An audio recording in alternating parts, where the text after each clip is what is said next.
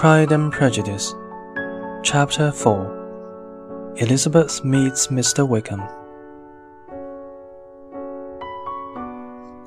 When later that morning Lydia suggested walking to Meryton to see some of the officers, all her sisters except Mary agreed to accompany her. Even Mr. Collins went with them, encouraged by Mr. Bennet, who was by now most anxious to have some time to himself.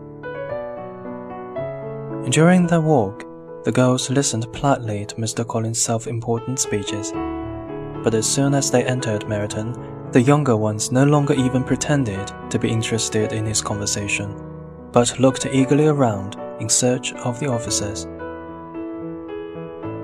Just then, all the young ladies noticed a very gentlemanlike young man, whom they had never seen before, walking down the street with an officer they knew. They were all wondering who the handsome stranger could be when the officer came up to them to greet them. He asked permission to introduce his friend, whose name was Mr. Wickham, and who had apparently arrived recently from London to become an officer in the regiment. This was exactly as it should be, because the young man only needed an officer's uniform to become completely charming. He was a very good looking, with a very pleasant, sociable manner, and after the introductions, conversation flowed most enjoyably in the little group. They were still standing and talking happily together when they heard the sound of horses and saw Darcy and Bingley riding down the street. The two gentlemen came straight towards the ladies to greet them. Bingley was clearly most interested in Jane Bennet and started talking particularly to her. Darcy, however, was just determining not to look at Elizabeth when he suddenly noticed the stranger. By chance, Elizabeth saw Darcy's and Wickham's faces at the moment when they caught sight of each other, and she was astonished at the effect of the meeting. Both changed color, one white the other red. After a few moments, Mr. Wickham touched his hat, and Mr. Darcy nodded very slightly. What could this mean? It was impossible to imagine, and it was impossible not to wish to know. In another moment, Mr. Bingley, who did not seem to have noticed what had happened, said goodbye and rode away with Mr. Darcy. The two officers accompanied the young ladies to Mr. Phillips's house, but did not go in, in spite of Lydia's repeated invitations.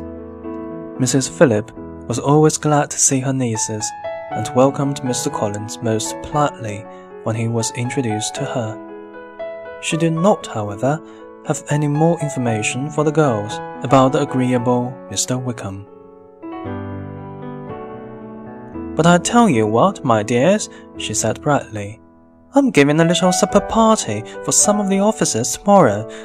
I'll ask Mr. Phillips to visit Mr. Wickham and invite him to come too. Will you all come as well? The girls were delighted and agreed at once to this arrangement, and the whole group walked back to Longbourn, happily discussing the enjoyable evening they were going to have.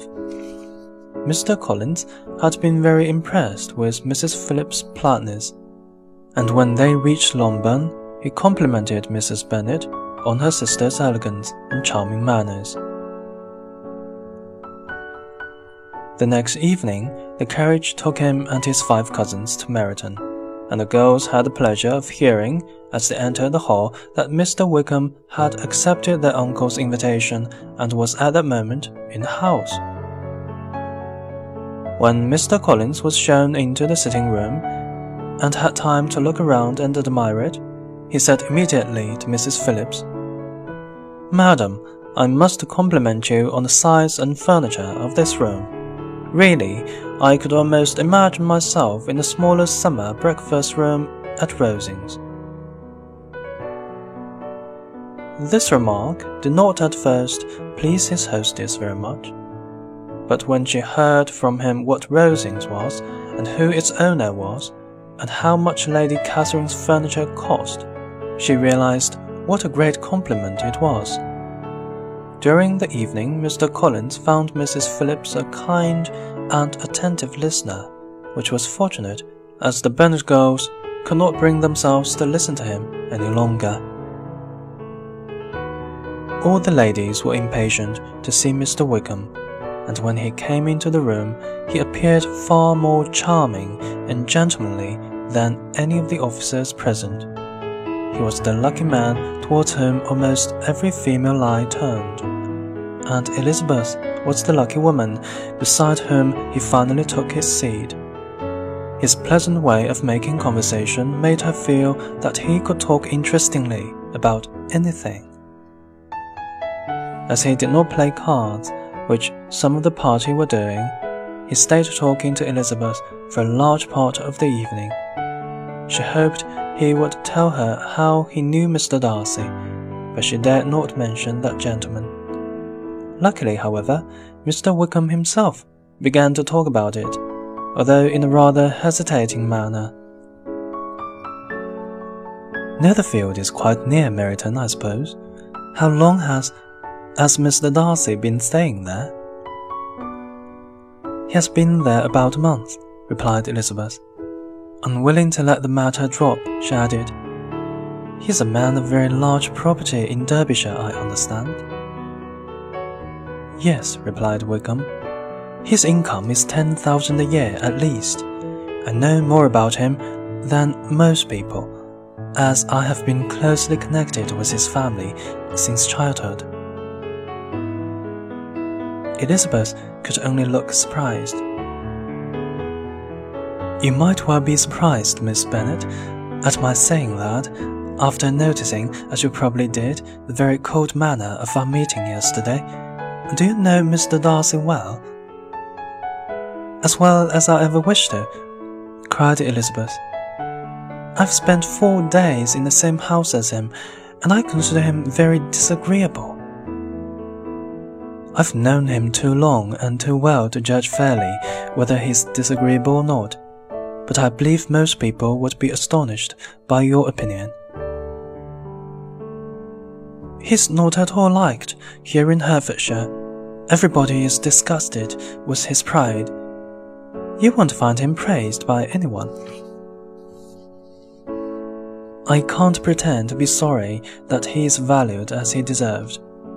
But with him, I believe it doesn't often happen the world is blinded by his fortune and importance, or frightened by his proud behavior, and sees him only as he chooses to be seen.